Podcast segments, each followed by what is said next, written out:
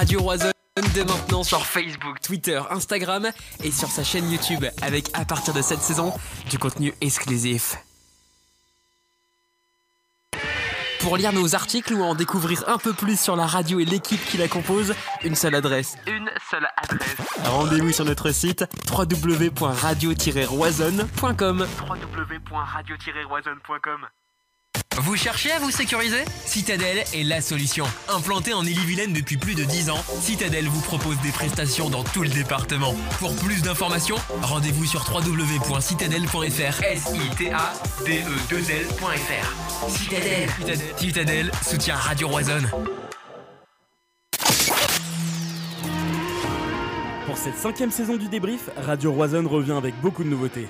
En direct et en facecam par Facebook Live ou via Twitch, il est également possible de nous retrouver sur toutes les plateformes de podcast. Alors, vous êtes prêts? Retrouvez Romain, Arthur et toute l'équipe du débrief saison 5 pour une heure d'émission. Salut à tous, c'est Romain, bienvenue sur Radio Roisonne. On se retrouve comme chaque dimanche pour une heure de débrief. Certains sont plus marrants que d'autres à faire, vous le savez, cette semaine on sera en direct pour débattre des deux matchs de la semaine, deux défaites 3-0, l'une un petit peu dommage mais elle est à prendre contre Chelsea et surtout on peut nourrir des regrets sur cette première mi-temps notamment sur des faits de jeu, on va en parler.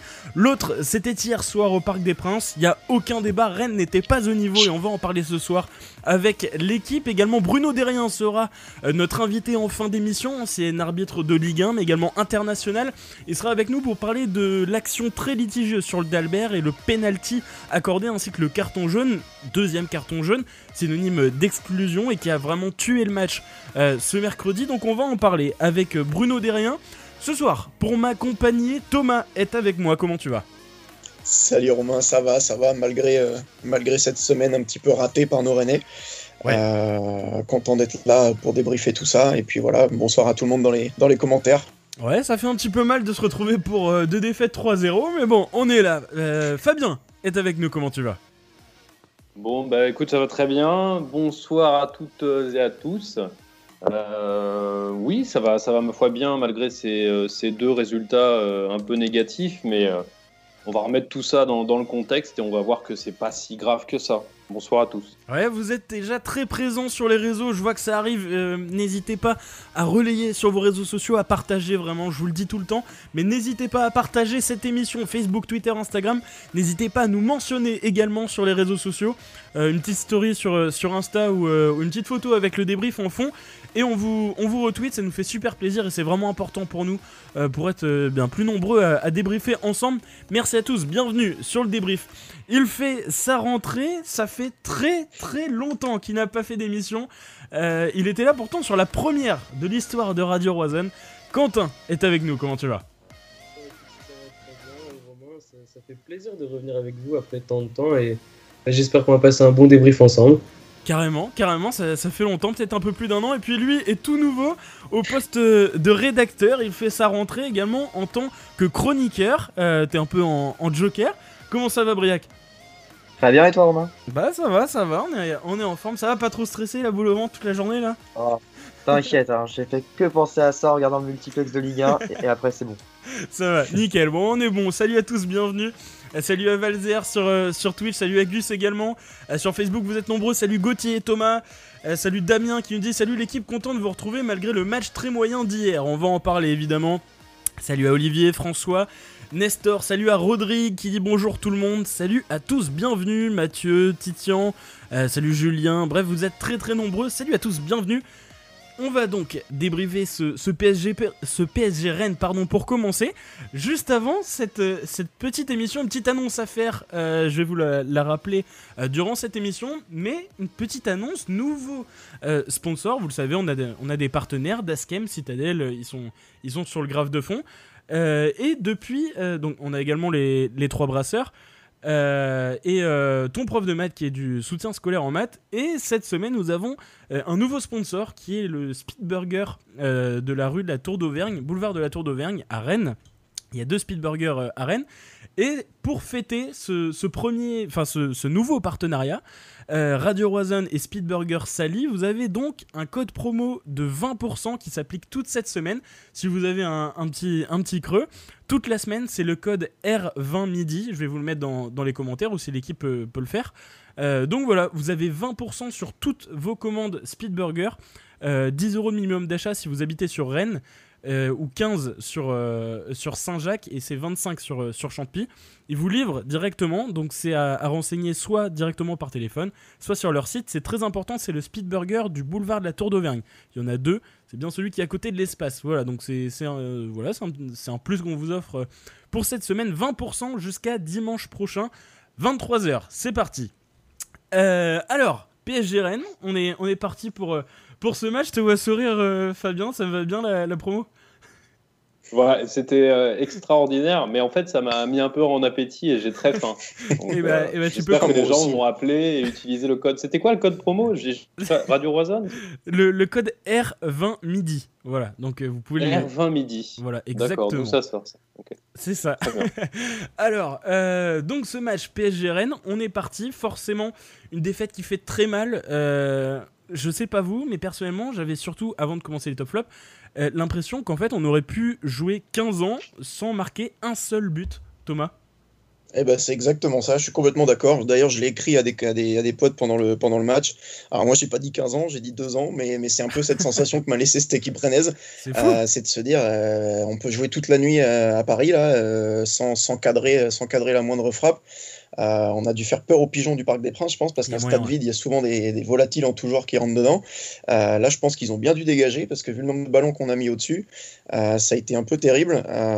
Donc ouais, non, très très très très très très très déçu par, par cette équipe. On a, on a clairement raté le rendez-vous, et c'est vraiment dommage, parce que je pense qu'il y avait mieux à faire face à ce Paris Saint-Germain, bah, qu'à- qui n'a pas cessé en plus de, de se déliter tout au long du match, parce qu'ils ont une avalanche de blessés, enfin Ouais. c'est pas permis. Donc euh, pas mal de frustration à l'issue de ce match. Ouais, carrément. Et si vous voulez venir nous en parler également en direct, n'hésitez pas à nous appeler sur le standard, c'est gratuit. Le numéro s'affiche en bas à gauche du live. Euh, vous le voyez, c'est le 09 77 19 54 50. Euh, c'est un appel gratuit, numéro gratuit, et vous arrivez directement sur le débrief si vous voulez donner votre avis. N'hésitez pas. Euh, Quentin, ce, ce match, est-ce qu'on peut être déçu finalement? Parce que, comme on disait, bah, le jeu ça voulait pas. Bah, je vais rejoindre un peu Thomas. euh, je- Enfin, on, on a loupé le coche en fait. On était in- pas totalement inexistant, mais quand on arrivait dans les 30 derniers mètres, enfin, c'était le néant en fait. On, a, Ouais. on pouvait jouer avec le ballon, euh, se faire des passes pendant, pendant tout le match, et devant le but, c'était la catastrophe. Et on aurait vraiment pu jouer des heures sans marquer, et c'est vraiment dommage parce que l'équipe prône quand même un beau jeu, mais dès qu'on arrive dans les, dans les derniers mètres, c'est vraiment la catastrophe. Ouais, ouais, ouais, carrément. Euh, Gauthier nous dit le match de mercredi, tout le monde était du côté de Rennes et celui d'hier, le contraire, trop de différence. Ouais, c'est surtout que le match de Chelsea laisse un petit peu de regret, on va en parler, notamment sur les faits de jeu. Hier, on avait juste l'impression que ça pouvait pas le faire. Il y avait énormément d'absents du côté de Paris, alors il y a eu un petit bluff ou, ou pas d'ailleurs, euh, incertitude, on va dire, sur, euh, sur Navas qui a finalement été présent. Euh, à côté de ça, il y avait énormément de, de, comment, de, de blessés côté, côté parisien.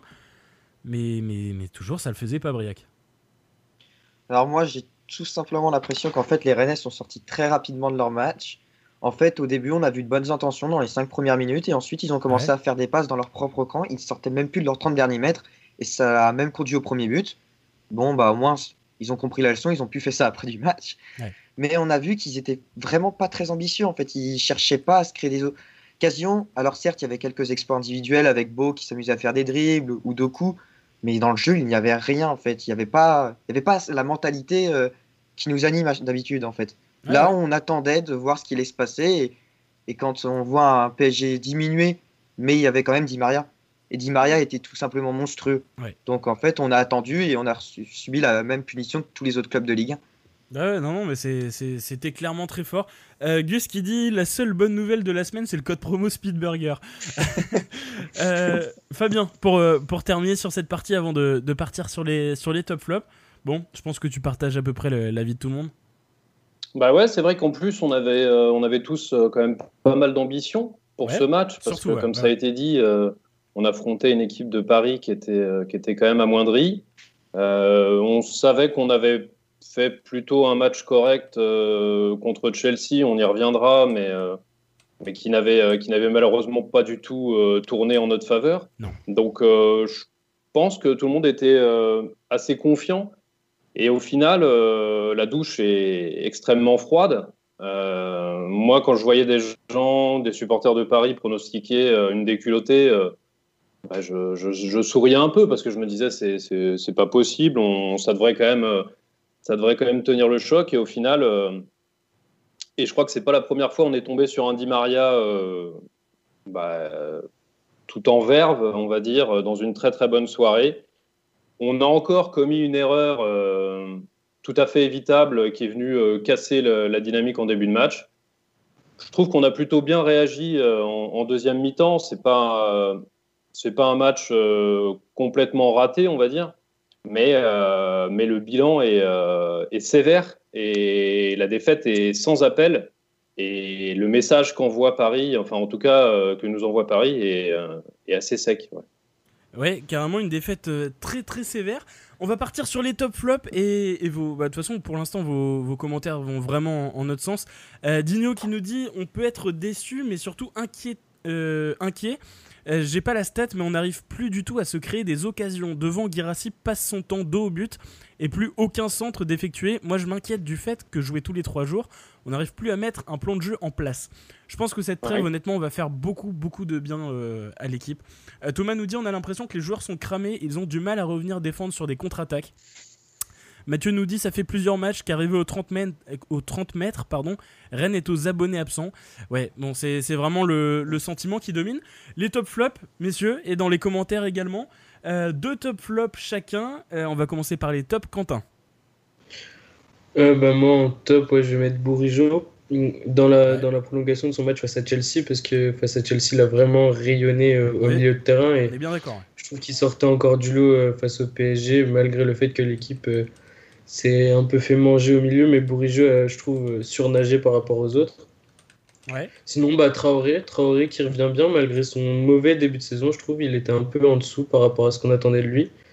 Et je trouve qu'il est bien, bien revenu et il fait vraiment un bon match face au PSG. Et sinon, peut-être en autre top, je mettrais euh, bah, Même si je trouve qu'il fait pas un super match, je trouve que c'est intéressant que Stéphane la ligne régulièrement et il est percutant, c'est à peaufiner, mais après il est très jeune, donc je trouve que c'est déjà un très bon point de lui laisser du temps de jeu face à Chelsea puis face au PSG. Ok. Euh, Fabien euh, Là, on est sur les tops, c'est ça? Exactement. On fera les flops après? Ouais, ouais, ouais. Alors, les tops. Ça peut être euh, compliqué hein, de faire les tops, mais, mais on va essayer d'en sortir. Alors, donc, les tops, bah, évidemment, Di Maria. quel joueur, quel talent. Parisien, quelle tentative, à un moment, là, d'espèce de, reprise de volée sur une, une ouverture longue de. Je sais plus comment il s'appelle, d'un joueur, joueur parisien qui touche la, le poteau. Euh, difficile pour moi de mettre des tops euh, côté Rennais sur ce match-là. Euh, je pense qu'il y aura énormément de débats vis-à-vis de ça parce que c'est vrai que j'ai vu que les gens étaient assez indulgents avec Bourigeau. oui, Bourigeau fait un match correct, mais en même temps, sur tous les coups de pied arrêtés, c'était déjà le cas aussi à Chelsea. On en a et on n'arrive pas à les concrétiser. Donc, moi, moi, j'ai pas, pas vraiment vu de top. par contre, ce que j'ai apprécié, c'est les changements, les deux changements qu'il y a eu à la 56e avec les entrées de Grenier, il me semble, et de, de Terrier. Tout à fait. Si je dis pas de bêtises. Donc euh, voilà, c'est ça que je mettrais. Donc plutôt, euh, plutôt voilà, le top, c'est-à-dire la, la, réaction qu'il y a eu et la, volonté à la fin du match à partir de la 56e. Ok, ok, ok. Euh, Briac. Alors moi en top, bah justement moi je retiendrai Clément Grenier. Bah, parce qu'avant tout, en fait, on l'avait mis au placard pendant. Bah, Julien Stéphane l'avait mis au placard depuis quelques temps, on savait pas trop ce qui se passait. Et même s'il profite de l'absence de Kamavinga, mm. on voit qu'il y a une confiance qui est redonnée à Clément Grenier. Et on voit quand même que sur deux actions de jeu, une à Chelsea, une à Paris, il peut se monter très dangereux. Il peut s'affirmer comme un leader en l'absence de Kamavinga. Donc ça peut devenir intéressant dans le milieu de jeu, c'est ce que je retiendrai. Mm. Et mon deuxième top, après, comme a dit Fabien, c'est vraiment compliqué de trouver des tops parce que la mentalité était pas là. Et j'ai pas envie de dire Bourigeau euh, parce que, hormis sur coup arrêté, il a vraiment été inexistant pour moi. J'ai pu se retenir ouais, le, match d'Amari Traoré où jusqu'au début de saison, il n'était pas là, il faisait beaucoup d'erreurs, où il s'agaçait beaucoup. Et hier, il y avait de quoi s'agacer quand il y avait les provocations de Paredes ou de Di Maria. Mhm. Et je trouve qu'il est quand même plutôt resté dans son match, euh, alors qu'il aurait pu en sortir beaucoup plus rapidement. Ok, ok, ok. Euh, Thomas, pour terminer Et je vais lire vos commentaires Oui. juste après. Oui, bah pour moi, pour moi aussi, les tops ont été compliqués à, à trouver. Euh, le, mot, le mot top est peut-être même encore un peu trop exagéré vu Ouais, le ouais, match ouais. qu'on a vu, mais euh, je dirais que moi j'ai mis Bourigeau aussi. Ça vient plus récompenser sa, sa bonne semaine et quasiment autant le match de Chelsea que, que le match contre le PSG hier soir. Euh, et moi aussi j'ai Traoré, que j'avais déjà encensé euh, la semaine dernière lors du, débrief en disant que je le trouvais mieux. Il confirme, il fait pour moi un deuxième match euh, attendu à son niveau après un début de saison beaucoup plus compliqué. Donc, euh, j'ai juste envie de l'encourager. Donc voilà mes, deux tops moi sur ce match. Ouais, non, non, je te, suis carrément. Je mettrais Bourigeau également, qui, m'a plu.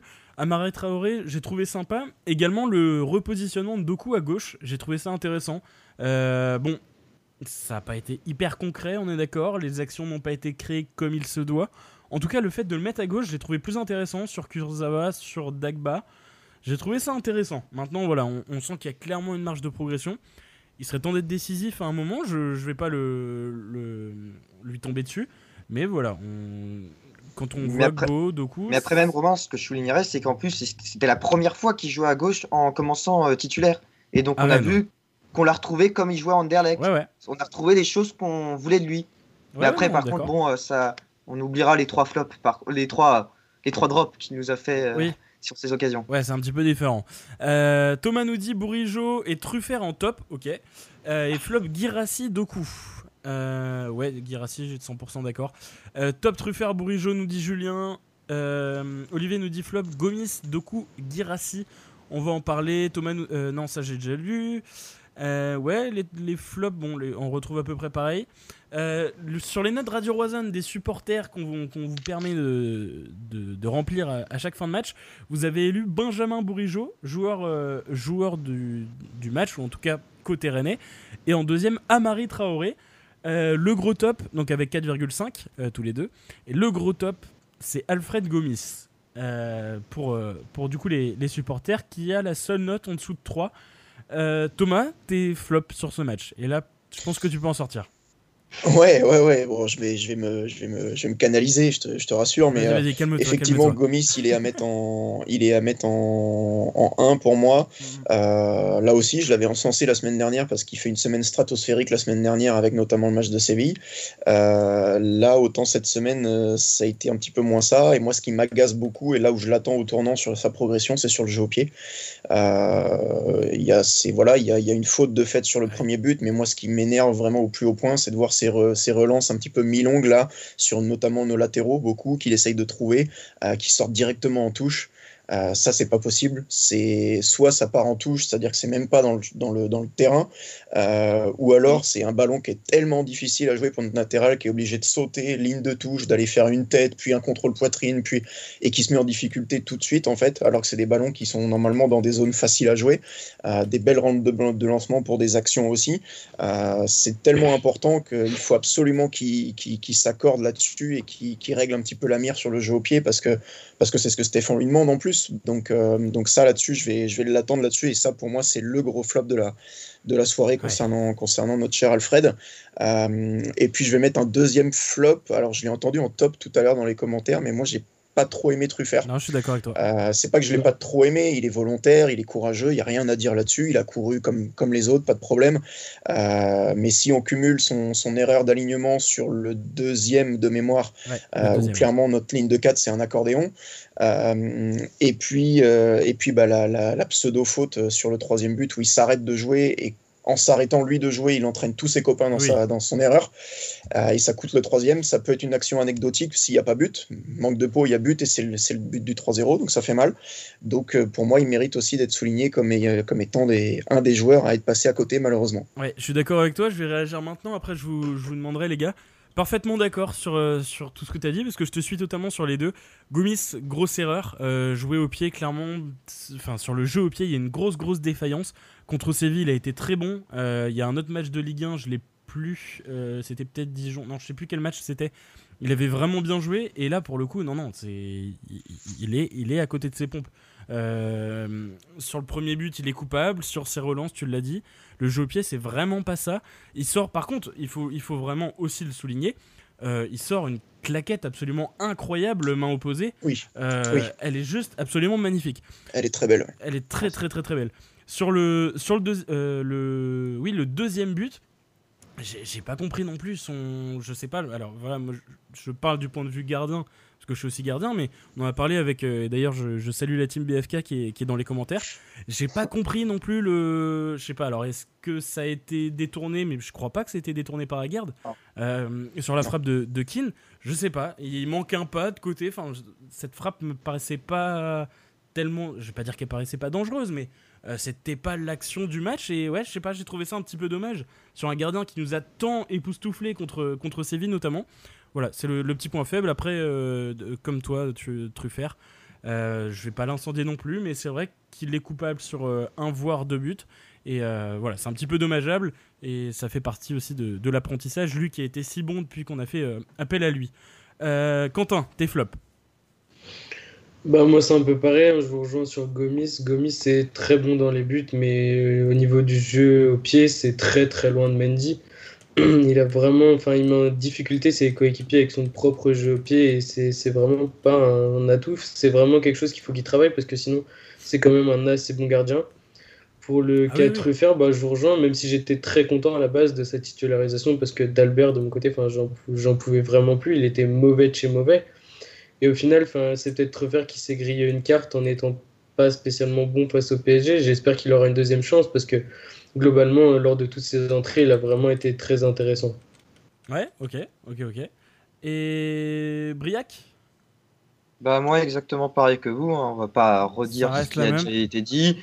Moi j'ajouterais quand même que pour Gomis, en fait je pense que c'est aussi une différence de personnalité par rapport à Edouard Mendy. On voit qu'Edouard Mendy il avait beaucoup de caractère, sur le terrain on l'entendait beaucoup alors que Gomis, il s'efface beaucoup plus, c'est-à-dire qu'il va plutôt être dans la continuité avec ses coéquipiers.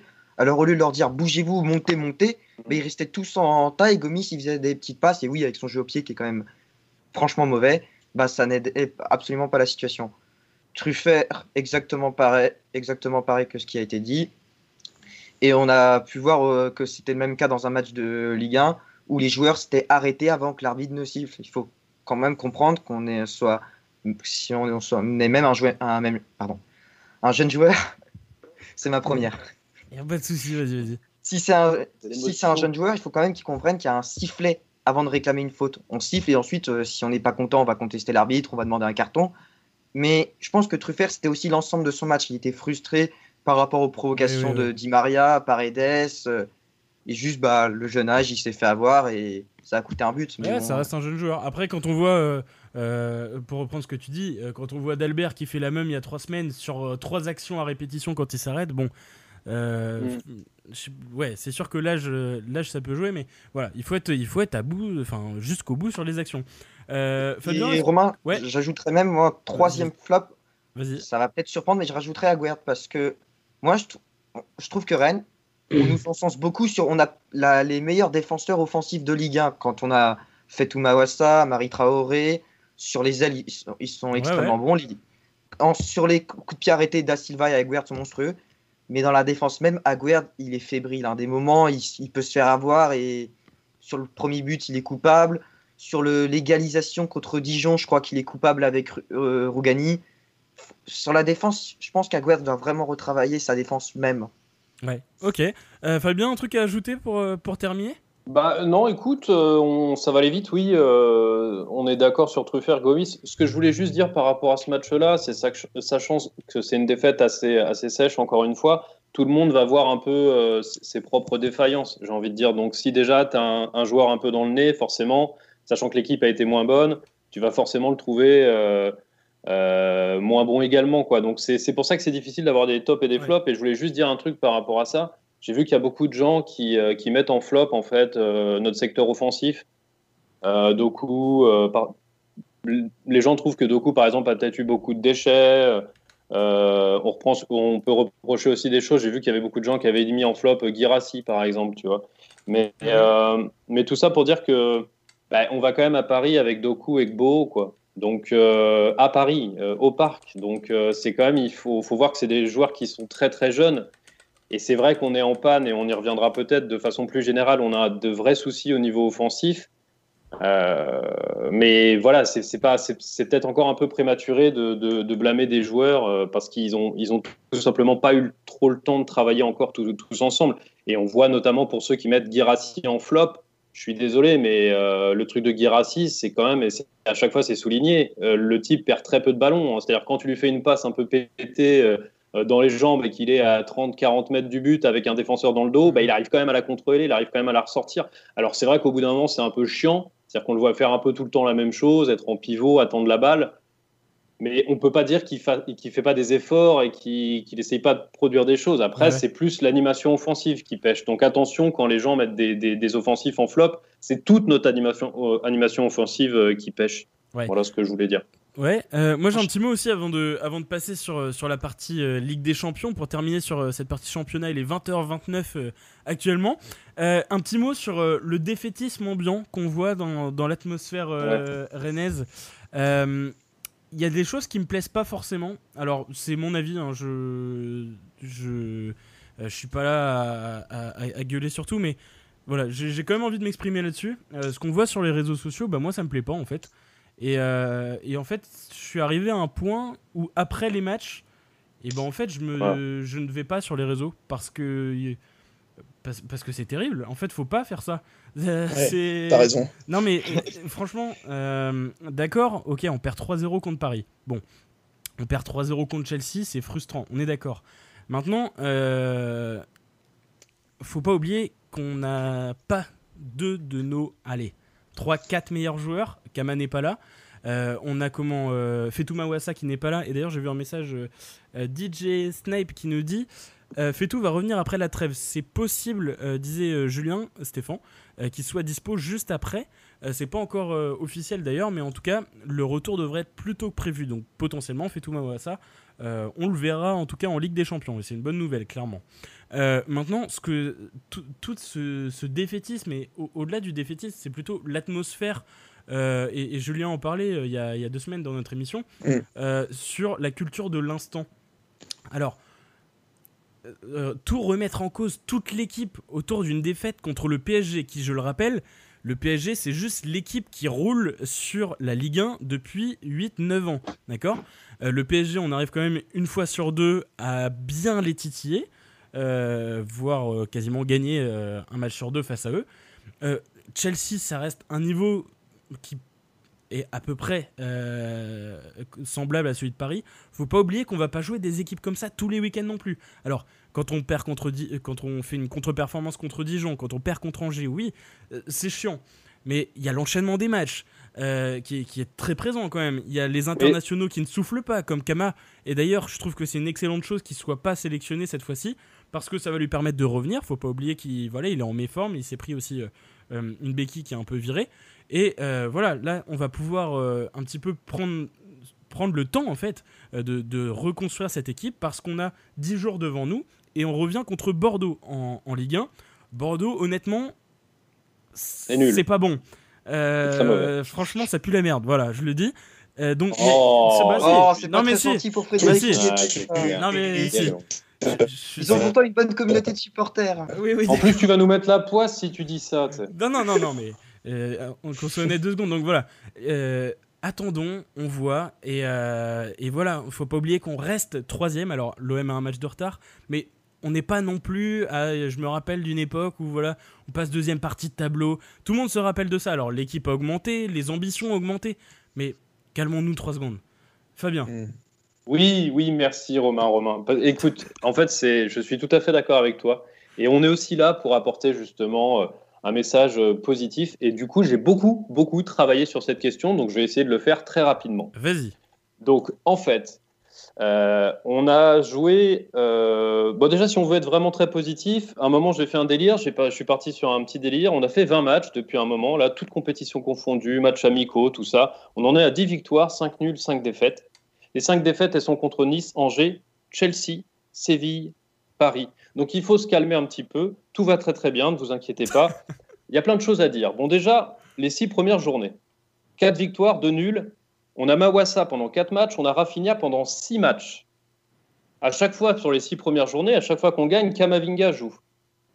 Girassi met 3 buts, on met 14 buts en tout et on en, encaisse que 7. L'équipe marche du feu de Dieu, l'équipe est en pleine bourre, on a fait une très très bonne préparation et tout va très très bien pour nous. Il y a Kama systématiquement, des joueurs offensifs qui marquent, on l'a compris, on met beaucoup beaucoup de buts et on a à la fois Mawassa et Rafinha.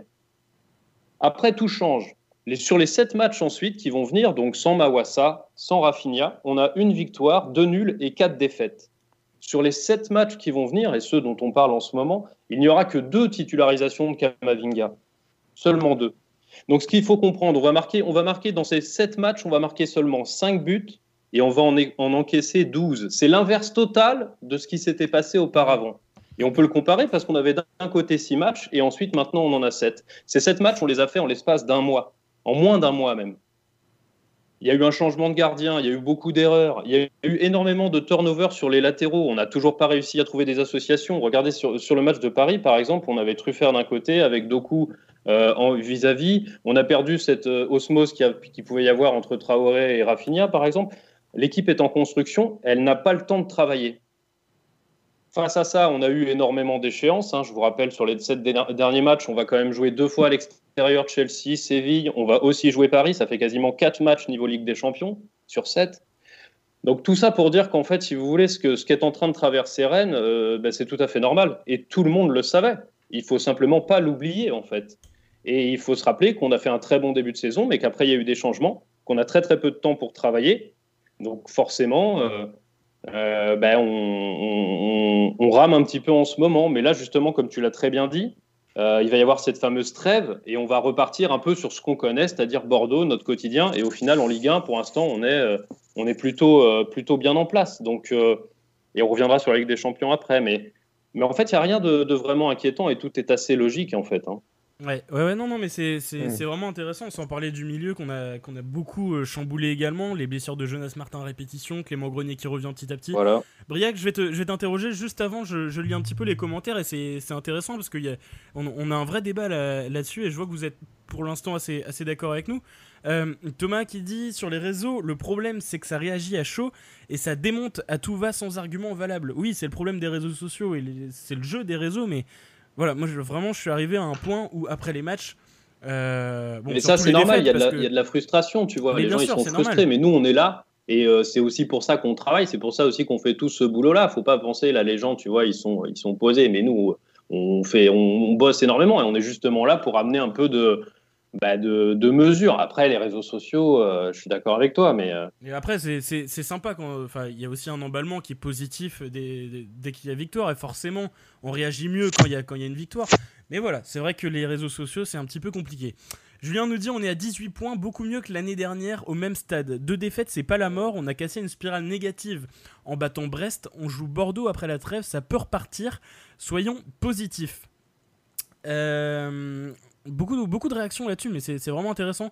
Olivier nous dit l'année dernière, on ne gagne pas de août à novembre. On est 12e et dernier de notre groupe d'Europa League. Au final, on redresse la barre et finit à la coupure sur le podium.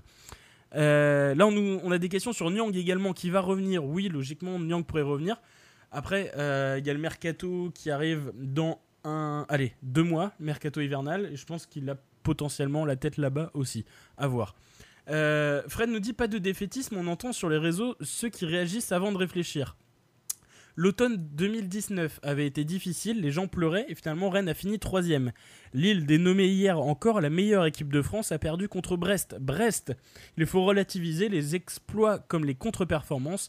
La trêve va faire du bien, le retour de Kama et Mawassa va être bénéfique. Vraiment beaucoup, beaucoup de réactions et c'est hyper intéressant. Merci à tous pour, euh, pour vos messages. C'est ça, en fait, on est dans une dynamique de folie là. Il faut, il faut le mesurer. On l'a un petit peu oublié, mais c'est tout ça, c'est nouveau pour nous. C'est nouveau pour le club aussi. Et en plus, on n'a pas de bol. On n'est pas payé en, en, Europe et on, on a aussi des, des circonstances, des joueurs qui sont un petit peu moins bien. Donc on, tâtonne pour le moment. C'est ça, c'est logique. en fait, si, là, là, où on peut être peut-être un peu déçu à la rigueur, c'est que on s'attendait peut-être à ce que notre club monte encore une marche. C'est-à-dire que je m'explique, la saison dernière, on a cette passe là en automne qui est pas bonne. Derrière, on finit en boulet de canon la saison de Ligue 1. On rate un petit peu, faut bien le dire, notre campagne d'Europa League l'an dernier on accroche la Ligue des Champions, tout le monde s'est dit ça y est, on va réussir à enchaîner, on va faire un gros mercato, on va marcher sur tout le monde en Ligue 1. Et donc du coup, tout le monde est peut-être un petit peu frustré de voir que bah ça se passe pas comme ça, que 7 euh, matchs ou 8 matchs, je ne sais plus, en, moins d'un mois, tu l'as dit tout à l'heure, euh, tout à l'heure Jésus, 7 matchs pardon, euh, bah il y a très peu d'équipes au monde qui arrivent à gérer ça. J'en vois pas beaucoup.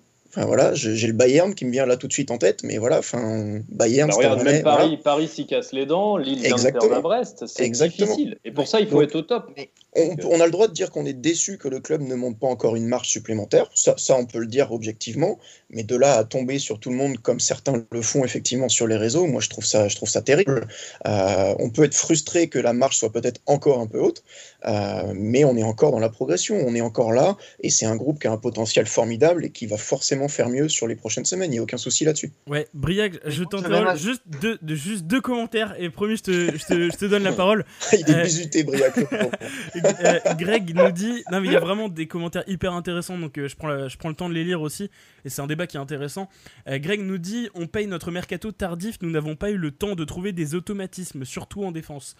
c'est important, n'oublions pas la, la, blessure de Rougani aussi, qui pour l'instant n'a quasiment pas joué. Enfin, un commentaire, euh, et, je vais terminer là-dessus, après je te donne la, parole, Briac. Euh, Antoine, qui nous dit Je sais, et on était tellement nul que Stéphane, donc l'année dernière, euh, a failli se faire virer. Si on peut pas dire qu'actuellement on est mauvais, alors dans ce cas-là, on commente jamais les matchs et on fait un bilan qu'en fin de saison. C'est pas ce que je dis, Antoine. T'as droit de dire que Rennes est mauvais. Et d'ailleurs, tu dis ce que tu veux, tu, peux dire ce que tu veux. Mais moi, ce qui me dérange, c'est pas de dire qu'on est mauvais, je le dis ce soir. On a été, on a été mauvais contre Paris, y a pas de souci. Mais ce qui me dérange, c'est ouais, Rennes finalement c'est mauvais, on a un recrutement de merde. Faut pas tout remettre en cause parce qu'on perd contre Paris et Chelsea en une même semaine ah, sans Kama, sans Mawassa. C'est ça moi que je remets en cause. C'est pas du tout le fait de dire qu'on a été mauvais. Qui ici ne peut pas dire parmi euh, les, les 120 personnes qui écoutent ce live, qui ici peut dire que Rennes a été bon hier? Mais personne. On est parfaitement d'accord. Moi, je trouvais qu'on n'était pas mauvais. Hein. T'exagères. Hein. Pas... On n'a pas été nuls. On n'a pas été nus. On n'a pas été bon. non, mais on est d'accord, on, a ah. été, on a été mauvais hier. On a été exceptionnel. Mais Paris, et Paris n'a pas été euh, si mauvais que ça, franchement. Euh, je sais pas, je trouvais. bon, à part la caméra, on en parle de la caméra ou pas Mais c'était immonde cette caméra. Je FIFA 21 Horrible. Du coup, voilà. Ce que je disais, c'est plutôt l'emballement négatif et, et, de tout remettre en cause sur, sur, sur des petits faits. Voilà. Euh, Briac, vas-y, je t'en prie. Enfin. Allez, Briac, c'est à toi. c'est ton moment. Enfin. Mais en fait, moi aussi, ça me dérange qu'on dise que Rennes est nul. Ouais, bon, hier, ça arrive de passer à, côté d'un match. Mais moi, ce que je retiens, c'est la mentalité. On oublie trop facilement Paris, oui. Euh, bon, contre Leipzig, on... ok, Leipzig, il marque sur un, on va dire quand même un coup de chance avec une grosse erreur d'Upamecano. Ensuite, ils ont le penalty. Et là, c'est la bascule un peu. Di Maria, il rate. Et ensuite, mm. tout va contre eux, ils se décomposent et ils finissent le match à 9 et, et, ils perdent 3 points contre Leipzig. Donc en plus, leur qualification en Ligue des Champions est plus que compromise. Marseille, Marseille, ils prennent 3-0 contre euh, Porto, qui est totalement ridicule. Mais c'était le match était à pleurer. Et en plus, on voit contre Strasbourg, parce que je me suis tapé ce match. Et c'était une purge. Je me suis ennuyé comme jamais. Genre, euh, ouais, Marseille, euh, grand club et tout. Ils n'ont même pas montré qu'ils en voulaient. Ils ont gagné sur le seul tir du match. Une première depuis 2006-2007, je crois. C'était. En fait, il faut pas oublier que Rennes n'est et un club aussi un peu comme les autres. On n'échappe pas. Pareil, euh, Barcelone, j'ai regardé le match contre le Betis. À la mi-temps, ils font un partout parce que bah, les joueurs sont fatigués. il y a eu le match euh, assez compliqué en Ligue des Champions. Ils ont gagné seulement 2-1. Et ensuite, bon, bah, la deuxième mi-temps, il y a eu le retour de Dieu sur le terrain. Et on passe de 1 partout à 5-2. Bon, bah voilà, ok, mais ça fait partie du, du Barça, du Real, des très grands clubs qui peuvent avoir des exploits. Mais Rennes est un club pour l'instant comme les autres, ils sont en train d'évoluer et ça va prendre du temps. C'est surtout que c'est une question de, spirale, de, série, et puis la chance peut tourner. On a eu de la chance l'année dernière, cette année c'est Marseille qui l'a pour le moment. Ça peut tourner, ça reviendra, j'ai pas, pas de souci. Euh, Quentin, c'est parti, on en, on en va sur, sur la partie Chelsea. Il est temps 20h, 20h40. 20h40 déjà. Ok. On va avoir Bruno Derrien avec nous d'ici quelques minutes pour nous parler de l'arbitrage. Juste avant, on va donner un petit peu notre avis sur le match euh, Rennes, euh, enfin Chelsea-Rennes plutôt. Un match qu'on peut qualifier de, frustrant pour toi, Quentin, en tout cas au vu des, faits de jeu? Bah, au vu des faits de jeu, oui. Enfin, la décision de siffler le penalty et de donner le, le deuxième carton jaune à Dalbert, ça a vraiment été un tournant du match. Du deuxième, Parce que moi, j'ai enfin, au début du match, j'ai vraiment pris plaisir à regarder le Stade Rennais. Ça, ça, ça développait du beau jeu et ça allait vers l'avant. Enfin, j'étais même surpris parce que vis-à-vis du match face à Séville, où on avait vraiment été dominé de la première à la dernière minute, là, face à Chelsea, enfin, moi, je, prenais vraiment plaisir à regarder le match et l'arbitre a vraiment bah, gâché, le, gâché le spectacle et gâché le match. Ouais. Oui, oui, oui, on est d'accord, il a, il a tué le match. C'était tout ou t'avais autre chose à dire? Non, c'était à peu près tout. Ouais. J'étais très frustré en fait parce que c'était avant tout un, enfin, on dispute pour la première fois la, Ligue des Champions, donc on est là pour prendre plaisir. enfin, il y a plusieurs événements, enfin, on va pas évoquer les événements avec Arsenal l'année dernière, la casette, l'inversion des matchs, enfin, même la suspension d'Enzonzi la semaine d'avant qui est totalement ridicule. Mais je trouve que, enfin, bah, il y a eu euh, le président de la FIFA, je crois, qui a envoyé une lettre euh, à l'UEFA, notamment vis-à-vis de la règle des mains dans les, dans les surfaces à la suite du match. Mais je trouve que ça fait beaucoup d'événements euh, quand même assez négatifs qui se trament autour du Stade Rennais euh, au niveau européen. Ouais. Euh, Fabien. Bah écoute, c'est très bien que tu me donnes la parole parce que déjà j'ai plusieurs choses à dire. Alors déjà, première chose, ça va être difficile pour moi de m'exprimer sur ce match parce que j'ai eu le droit à un stream complètement pourri. Et ça, justement, je tiens à dire, et pour tous les supporters, j'espère qu'ils seront d'accord, c'est absolument inacceptable. C'est-à-dire qu'en gros, j'ai vraiment quasiment, j'ai quasiment rien vu. Ça laguait tout le temps, ça arrêtait pas de boucler, c'était horrible. Euh, j'ai passé une très mauvaise soirée. Euh, heureusement. Eh oui, mais du coup, je payais rien, mais voilà. Donc, c'est euh, dégueulasse. C'est horrible. Donc j'embrasse, j'embrasse évidemment Lola puisque elle a sauvé ma soirée par sa présence. Parce que franchement, ce stream était vraiment mauvais. ensuite, en plus du stream, l'arbitre a décidé de gâcher le match. J'ai pas bien, j'ai pas bien compris. Ça partait plutôt bien, ambiance sympathique. Euh, D'Albert se jette, euh, comme ça qu'il s'appelle, hein, c'est ça, D'Albert? D'Albert court très très vite. Euh, penalty, bon, cueilli à froid. Et puis en fait, bah, j'ai pas grand chose à dire sur ce match parce que à partir du moment où il y a eu toutes ces décisions, tous ces débats bah, j'ai l'impression qu'on nous a pas, on nous a pas vraiment donné les moyens en fait de, défendre, euh, bah de, nous battre correctement. Euh, donc très frustrant parce que je pense qu'on pouvait faire quelque chose, mais le scénario a été vraiment trop trop défavorable. On n'a vraiment pas eu de chance. Donc euh, donc voilà, compliqué quoi. Ouais. Et puis je regrette aussi, euh, même en regardant ce match-là, assez vite, je me suis dit, euh, en fait, il n'y a pas de, a pas de public. Et euh, ça, à chaque fois, je sais pas si vous, ça le fait, mais à chaque fois, je me, je me refais, je me refais la même réflexion et je me dis putain, mais c'est pas vraiment, pas vraiment la Ligue des Champions en fait, parce que il faudrait que le public puisse, bah, voilà, puisse aider son équipe quoi. Si, si t'as pas de public, pour moi, c'est pas exactement la même chose. Donc j'en viens même à me dire, bah, il faut que l'aventure soit belle. Mais est-ce que vraiment cette Ligue des Champions rentrera, restera dans l'histoire? Je sais pas. Alors elle restera parce qu'il y avait pas de public, mais parce que c'est la première. C'est vraiment, ouais, c'est vraiment frustrant, quoi. Non, non, mais je suis d'accord. Après, voilà, c'est pas de notre faute, mais c'est vrai, c'est vrai que c'est une saveur un peu particulière. Euh, une dédicace à ah. Mika qui commente sous, euh, sous le groupe, qui dit ras le cul de ce club de merde, nous prendre pour des guignols, c'est tout ce qu'ils font. Bien ridicule depuis un mois, certains clubs se foutent bien de notre gueule et ils ont bien raison. Honte. Oula. Bon, voilà. Oula. Ça il en a gros sur la patate, hein, mais bon, il faut pas tout mettre. En fait, voilà, le, le, problème du foot, c'est que il faut essayer d'avoir une relation apaisée avec son club. Et notamment nous, les supporters de Rennes, on est bien placés pour le savoir. Si tu joues ta vie sur Rennes, bah évidemment que tu vas être déçu.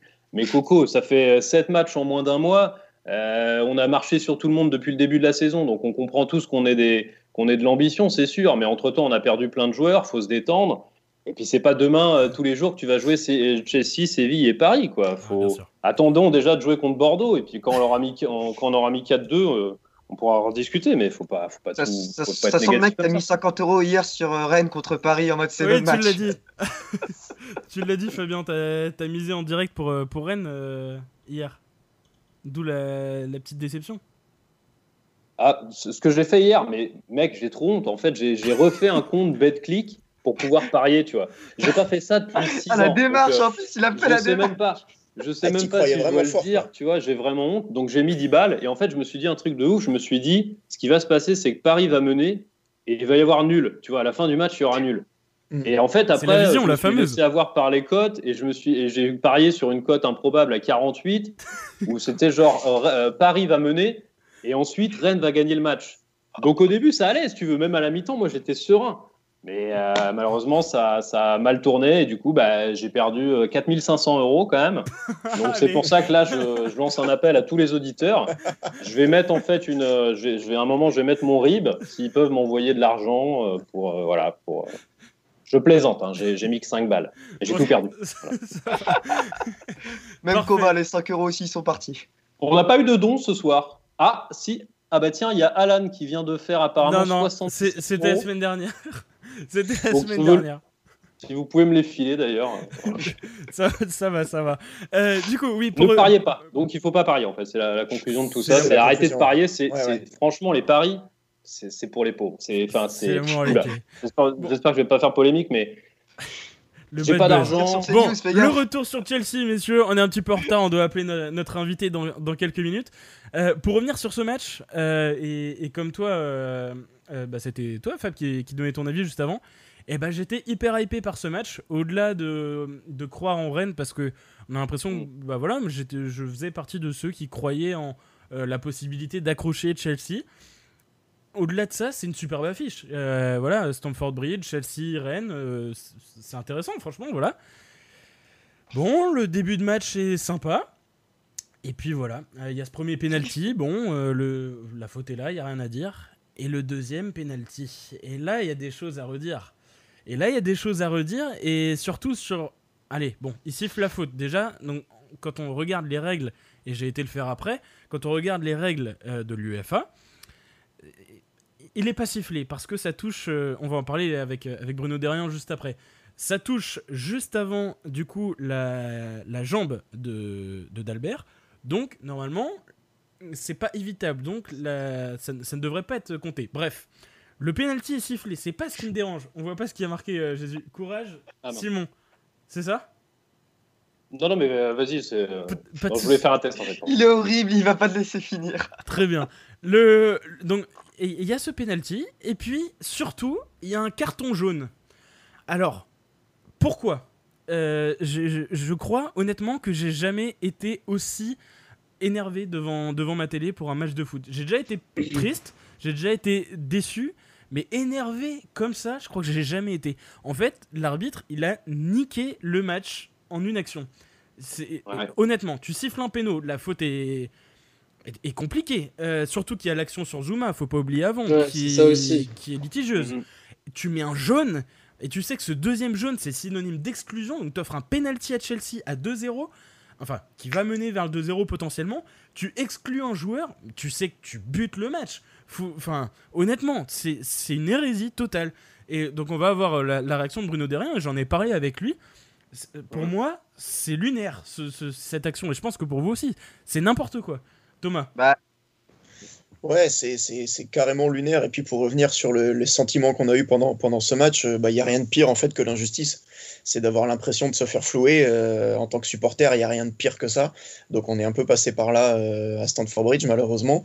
Euh, alors après, sur la, réaction de, l'arbitre, moi je trouve qu'il y a surtout quelque chose qui est terrible dans le foot moderne d'aujourd'hui. Je ne sais pas ce que vous en pensez, mais c'est cette VAR, quoi. C'est cette VAR, c'est que les arbitres, en fait, arrêtent de prendre des décisions.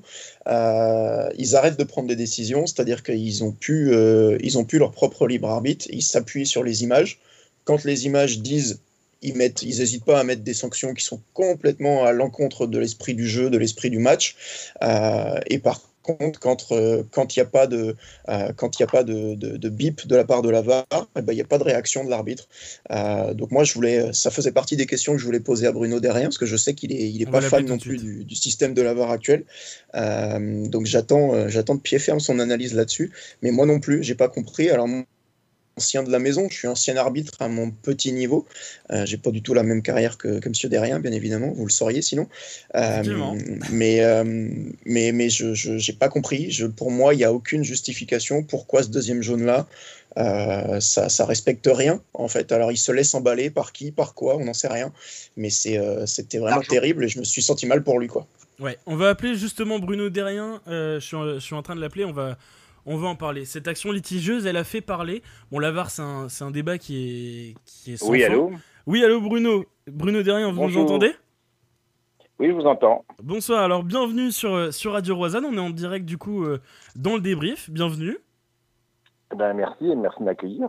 Mais avec, euh, avec plaisir. Alors, justement, on était en train de parler de, de, ce, de ce match euh, Chelsea-Rennes avec cette action qui a fait beaucoup parler, forcément. Euh, vous l'avez vu et vous avez réagi également sur, sur Twitter juste après. Bon, j'étais en train de dire à l'instant, et, Thomas également, là on, on, est en direct avec l'équipe, j'étais en train de dire que c'était tout simplement lunaire parce que l'arbitre, au-delà de la faute qui est litigieuse et de l'action sur Zuma juste avant, c'est qu'il tue le match avec ce penalty et surtout ce deuxième carton jaune synonyme d'exclusion. J'aimerais bien avoir, oui, alors... tous avoir votre avis là-dessus. Oui, juste sur la main aussi, euh, le jour de Chelsea Zuma là en début de match. Euh, bon, là, là, la main est complètement collée au corps, quoi. Hein. Il n'y a pas de mouvement du, du, bras vers le vers le ballon, que cette main n'ait pas été sanctionnée. Bon, je trouve ça assez, assez, assez légitime. Bon, après, cette main de d'Albert, qui je crois aussi avait occasionné un, dans le match. Le premier, hein, oui. Et il avait pris un jaune d'ailleurs sur ce premier pénalty. En fin de compte, il a pris deux cartons jaunes sur les deux pénaltys qu'il a, qu'il a occasionné, on est bien d'accord. Oui. Et donc, synonyme de, de carton rouge, le deuxième jaune. Alors, le deuxième jaune sur la main, je trouve ça en lunaire, je sais pas, ça, mais je trouve ça incompréhensible, quoi. C'est contre l'esprit du jeu. Voilà, c'est pas un acte d'anti-jeu caractérisé. Euh, voilà, cette action. Enfin, toutes les mains ne s'accompagnent pas d'un avertissement. Voilà. Donc déjà, à mon sens, ce carton jaune, ce deuxième carton jaune ne s'imposait surtout pas. Mais, pourquoi il a fait ça euh, Pourquoi il a fait ça du bah, coup? Est-ce que vous avez une bah, explication vous? Pourquoi il fait ça? C'est une punition J'en ai aucune idée. Il pourrait vous répondre. Euh, euh, ouais, je, ne suis pas à sa tête malheureusement et lui seul sait pourquoi.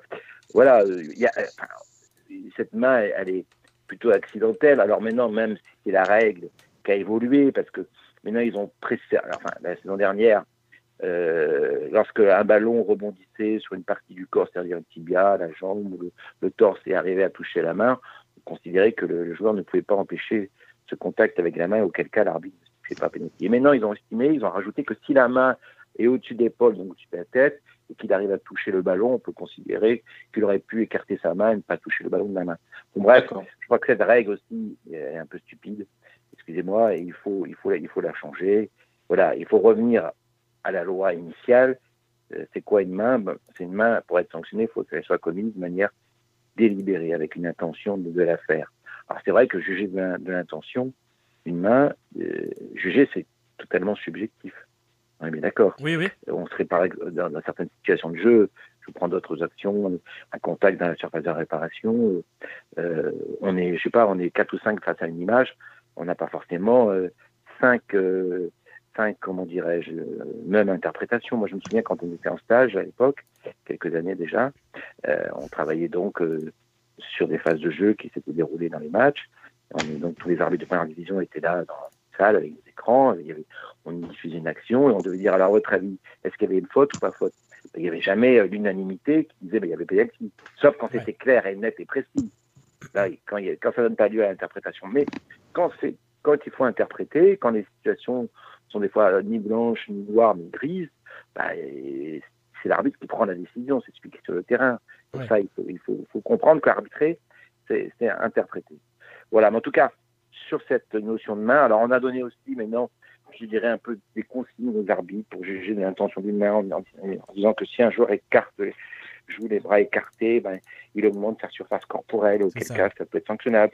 Je ne sais pas si vous avez constaté, mais beaucoup de joueurs, maintenant de défenseurs, notamment il y a des centres qui viennent du côté, euh, les centres latéraux, je dirais, ils ont tout de suite le réflexe de mettre les mains dans le dos, si vous avez constaté. Bien sûr. Oui. Pareil, quand il y a un duel aérien dans la surface de réparation, et tous les défenseurs centraux vous diront, quand vous êtes ça en duel avec un attaquant, vous pouvez pas garder les mains dans le dos parce qu'il faut garder son équilibre. Donc il y a le ballon qui arrive à toucher la main. Euh, voilà, c'est fait. Enfin, c'était pas intentionnel, quoi. C'est comme sentiment qu'aujourd'hui on sanctionne beaucoup plus de pénalties pour des, enfin, de mains euh, par des pénalties qu'à mon époque beaucoup moins. Je pense que j'ai pas les stats, mais voilà. Donc, euh, ben, écoutez, j'en suis malheureux pour pour les Rennais. Mais, Alors, Monsieur Derrien, Juste, avant, euh, donc je vais, je vais vous présenter un petit peu parce que je l'ai même pas fait quand vous êtes arrivé pour rappeler un petit peu. Vous, vous parliez de votre époque. Euh, vous êtes un ancien arbitre de Ligue 1 et aussi international. Vous avez arbitré dans, dans les, dans les différentes euh, compétitions, coupes, coupes européennes notamment. Et vous avez arbitré du coup votre dernier match en 2007, si, si je dis pas de bêtises. Donc vous, toute cette VAR, vous n'avez pas vraiment, enfin vous n'avez pas connu ça en, tant, en tant qu'arbitre. Ah non non bah non bah non parce que la VAR elle, a été instituée il y a deux ans. Ah, c'est ça. Ouais, même pas connu la Line technologie. Nous on arbitrait avec nos yeux. J'aime comme j'aime quand j'ai commencé en Ligue 1, euh, en Ligue 2, on était trois arbitres, il n'y avait même pas de quatrième arbitre. D'ailleurs, le quatrième arbitre, c'était moi, le premier arbitre qui avait inauguré euh, la présence d'un quatrième, c'était un Monaco-Saint-Etienne, le premier match de la saison 99-2000. Nous, nous, on arbitrait comme ça, en live, en direct, on n'avait pas le temps de la réflexion, on ne pouvait pas vérifier nos décisions à l'image. Et voilà. Alors, il y avait peut-être, je ne sais pas s'il y avait plus ou moins de polémique. Alors, il y avait moins de caméras peut-être aussi, quoique les matchs le dimanche soir sur Canal, il y avait déjà beaucoup de caméras. Mais on arbitrait comme ça, ben, je dirais à l'ancienne, si j'ose dire, mais bon, avec notre père Dieu, puis c'est tout. Et, on faisait, on, essayait de faire aussi bien que possible. Mais il y avait aussi des polémiques, hein, parce que dans le football, il y en a toujours eu, et il y en aura toujours. D'ailleurs, tous ceux qui pensent que le fait d'avoir instauré le, VAR allait empêcher toutes les, erreurs ou les polémiques, ben, sont mis le doigt dans l'œil parce qu'on voit qu'on a autant euh, qu'avant. Quoi. Alors certes, des grosses erreurs sont rectifiées, et c'est la finalité du VAR, c'est ça. On doit euh, se saisir du VAR lorsque l'arbitre commet une erreur manifeste. C'est écrit hein, dans le protocole. c'est de l'assistance. C'est-à-dire un but marqué euh, par un attaquant qui est en jeu de 2 mètres, un but qui est marqué de la main, ou un défenseur qui fait une grosse faute qui échappe à l'arbitre, ou un contrôle avant du main, de la main pour marquer un but, un contrôle volontaire. Vous voyez, ce sont des exemples types où le VAR doit intervenir. Mais le VAR ne doit pas réarbitrer à la place de l'arbitre. Il y a des situations de jeu, on a vu dernièrement, où l'arbitre était bien placé, a estimé qu'une main était involontaire, puis après il a été interpellé par le VAR, il a arrêté le match, il est allé voir l'image au bord de la touche, et il s'est ravisé. Donc l'arbitre doit au final avoir le, la, dernière décision, doit revenir à l'arbitre. Bien sûr. Ouais, ouais. Bien sûr. Ok. Euh, Fabien, est-ce que tu as une question? Je te voyais euh, interpellé. Vas-y. Bah oui, alors forcément, euh, merci beaucoup, Monsieur Derrien, d'être euh, là avec nous euh, ce soir pour bah, pour le regard que vous allez pouvoir apporter. Alors bah, évidemment, il y a plein de choses qui, qui, me font réagir dans ce que vous avez dit. Peut-être une première question déjà sur le fait est-ce que vous pensez que l'intentionnalité d'une main justement va pouvoir être visible grâce à la VAR? C'est-à-dire à ce moment-là, est-ce qu'il ne faudrait pas siffler simplement toutes les mains, regarder sur l'écran et est-ce que ce sera possible de voir l'intentionnalité? Et puis surtout, voilà, et j'avais aussi des, euh, des questions aussi par rapport bah, à l'évolution. Euh, on, sait, ça fait quand même beaucoup, beaucoup d'années, enfin en tout cas moi depuis que je suis le foot, j'ai l'impression qu'il y a toujours eu une difficulté euh, dans le foot avec l'arbitrage, c'est-à-dire qu'il y a, il y a toujours eu des rapports assez difficiles et on a souvent cité d'autres sports comme le, le handball, euh, comme le, rugby par exemple, disant voilà, euh, euh, le rapport n'est pas le même. Qu'est-ce que vous pensez de ça? Est-ce que vous pensez qu'il y a des choses qui pourraient améliorer justement la relation oui. arbitre-joueur ah, Vous avez raison, les relations entre arbitre et footballeur est souvent compliquées, mais à tous les niveaux. Hein. Dans le foot amateur, on voit aussi des arbitres, une fois malheureusement, agressés. malmenés, ça aussi c'est un phénomène qui existe. Hein. Bon, au rugby c'est pas la même philosophie. Moi je vais de temps en temps voir des matchs de rugby il y a un vrai respect de l'arbitre sur le terrain. Quoi. on ne conteste pas l'arbitre, on n'entoure pas, l'arbitre n'est pas mis sous pression, l'arbitre explique, alors il est très calme, il explique ses décisions très souvent, fait œuvre de pédagogie, et euh, les joueurs opinent du chef.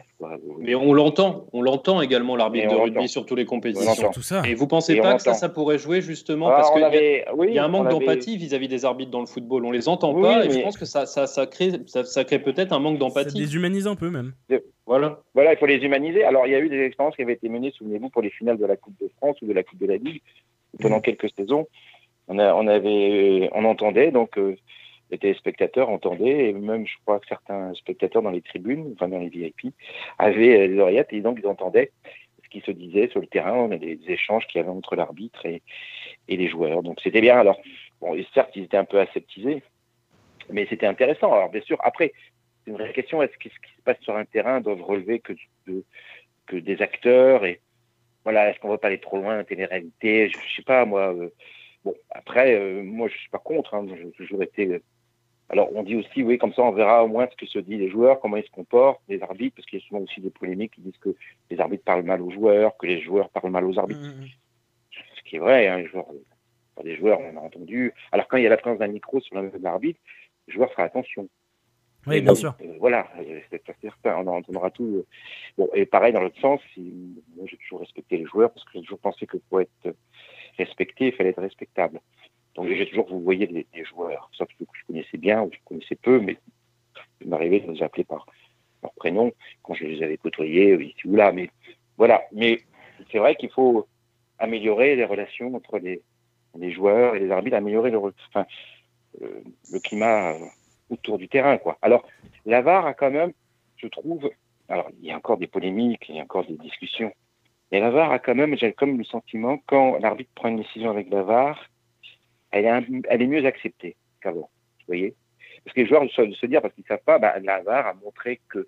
Donc, j'ai quand même le sentiment que le climat s'est, par la VAR, amélioré sur les terrains, qu'il y a moins de contestation tout de suite. Après, il y en a, bien sûr, après le match, parce que par rapport à ce que chacun se fait de l'interprétation des images, on peut polémiquer. Il y a aussi des fois, a vu des matchs où les joueurs allaient vers l'arbitre pour réclamer qu'il aille euh, voir les images, qu'il se mhm. dise On l'a vu, souvenez-vous, pas Rennes, tiens. Brest, Rennes, a, subi ça, ouais. Non, mais Brest-Rennes l'année dernière. Ouais, c'est ça, ouais. Premier match d'ailleurs avec l'utilisation de la VAR en championnat, il me semble. Les premières polémiques. C'était une vraie polémique. Je me souviens, l'arbitre avait euh, accepté, refusé, pouvait accepter le but. Enfin, il y a eu. Il avait les Brestois avaient refusé d'engager jusqu'à ce qu'il aille voir la VAR. Donc, euh, et puis après, qu'est-ce qui s'était passé? Il avait, euh, il avait refusé le but au final. Voilà. Exactement. C'était Clément Turpin, je crois. C'était Clément Turpin, ouais. Accepté, refusé, puis enfin, euh, accepté. Enfin, je sais plus. Enfin, en tout cas, il y avait eu une grosse, une grosse polémique. Voilà. Ouais. Euh, justement, d'ailleurs, je fais, je fais une petite dédicace à, Arthur de l'équipe qui milite aussi beaucoup sur, euh, sur cette évolution de, l'arbitrage et qui est un ancien arbitre avec le micro. Donc, il, en parle aussi beaucoup et, et, je salue Arthur. Un ancien arbitre aussi qu'on a euh, dans l'équipe et qui avait une question à vous poser, Bruno Derrien. Thomas, je sais que tu avais, avais une question à poser. Oui, oui, oui bah, bonsoir Monsieur Derrien, merci. Euh, c'est un, un, honneur de pouvoir, euh, de pouvoir échanger ce soir. Moi, je suis un, bah, ancien, euh, un ancien arbitre à modeste niveau amateur, donc c'est d'autant plus important pour moi de vous avoir au, au téléphone ce soir. Euh, méritant, on a tous été jeunes arbitres et on a tous été arbitres. Moi, vous savez que je suis breton.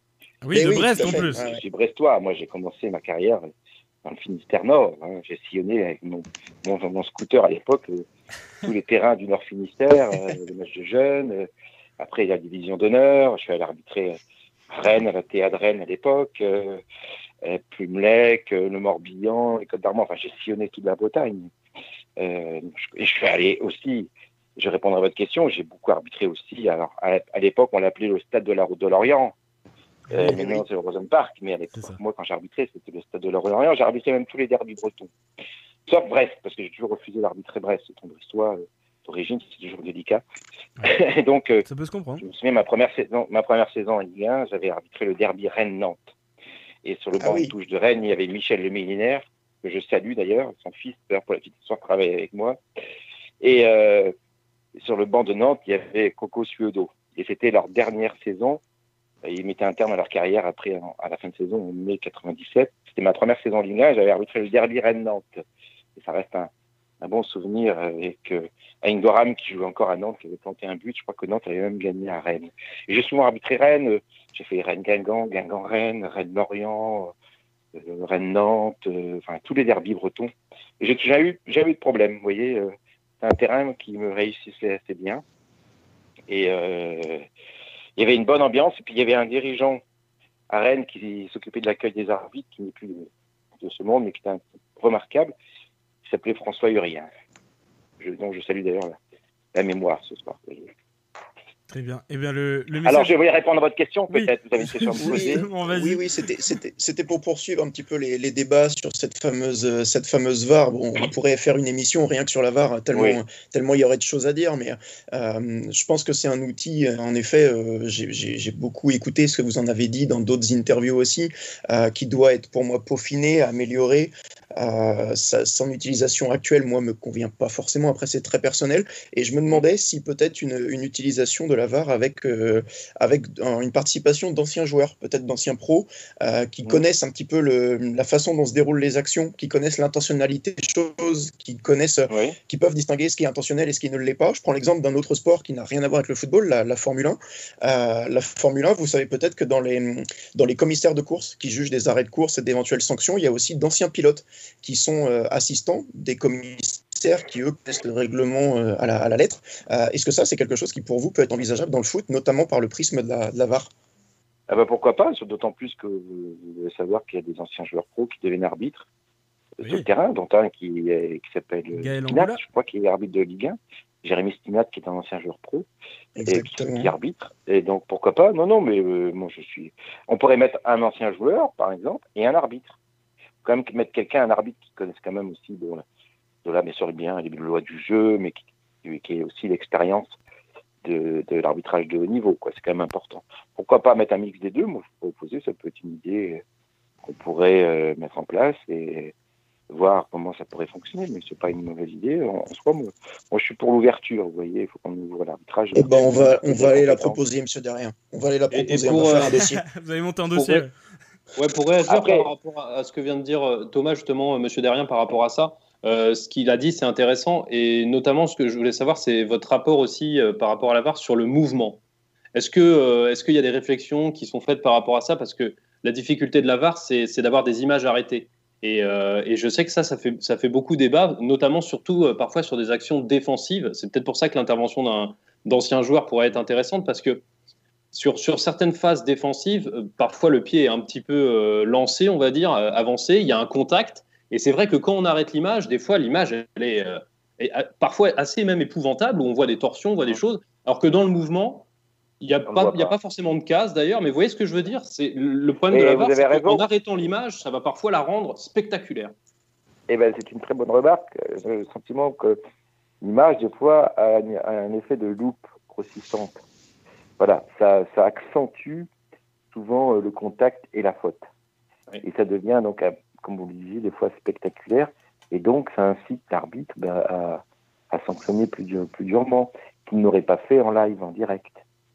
Alors, en live, en direct, on voit des fois des, des, gestes euh, méchants, déplacés, des, des, des, attaques qui ne sont pas maîtrisées. Il y, y, a des exemples aussi où on n'a pas besoin d'aller voir la VAR.